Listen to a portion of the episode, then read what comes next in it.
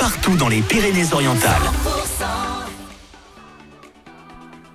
Salut tout le monde, c'est Wilfred, on est en direct des Mondolmes jusqu'à 13h. On va vous faire vivre euh, cette émission avec euh, toute l'équipe de 100%. Vos infos tout de suite, 10h.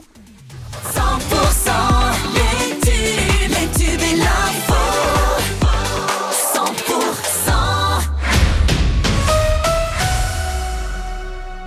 Ce qu'il faut retenir de l'actualité chez nous, c'est avec Margot Alix. Bonjour Margot. Bonjour Wilfried, bonjour à tous. Pas d'eau, mais des idées dans les Pyrénées-Orientales. En ce moment, ce sont les projets de tuyaux qui fleurissent pour mieux répartir l'eau dans le département.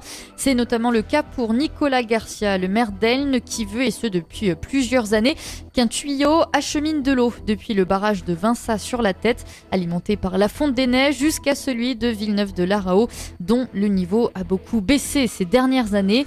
Un projet qui pourrait coûter 80 millions d'euros. Des restaurants à moitié prix et cependant un mois, c'est ce que propose l'application The Fork jusqu'au 31 mars prochain. Plusieurs restaurants partenaires participent à cette opération, notamment la crêperie chez La Bretonne à Saint-Estève ou Canpuich à Serré. Et les Pyrénées-Orientales vont à nouveau servir de décor de cinéma. Un nouveau tournage va s'installer dans le département sur les mois de mars et avril. Le réalisateur et scénariste Arnaud Mercadier a choisi la Salanque et le littoral comme décor du prochain épisode de la série Disparition inquiétante de France 2. Pozzolo Twilaghi, le deuxième ligne de l'USAP, est annoncé titulaire contre l'Italie pour le match de ce dimanche à Lille lors de la troisième journée du tournoi Destination.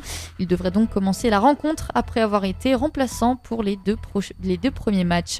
Et dans le reste de l'actualité, aux résistants étrangers, la France reconnaissante. Le poète apatride Missak Manouchian et 23 de ses compagnons d'armes entre ce mercredi au Panthéon, 80 ans après leur mort. Reconnaissance ultime hein, pour ces combattants de l'ombre longtemps oubliés. Et le chef de l'État signe là sa quatrième panthéonisation après celle de l'écrivain Maurice Genevoix, de Simone Veil et de la star du musical Joséphine Baker. Il a d'ailleurs aussi annoncé celle de Robert Badinter, mort le 9 février dernier. C'est la fin de ce flash, on se retrouve tout de suite pour la météo des Pyrénées.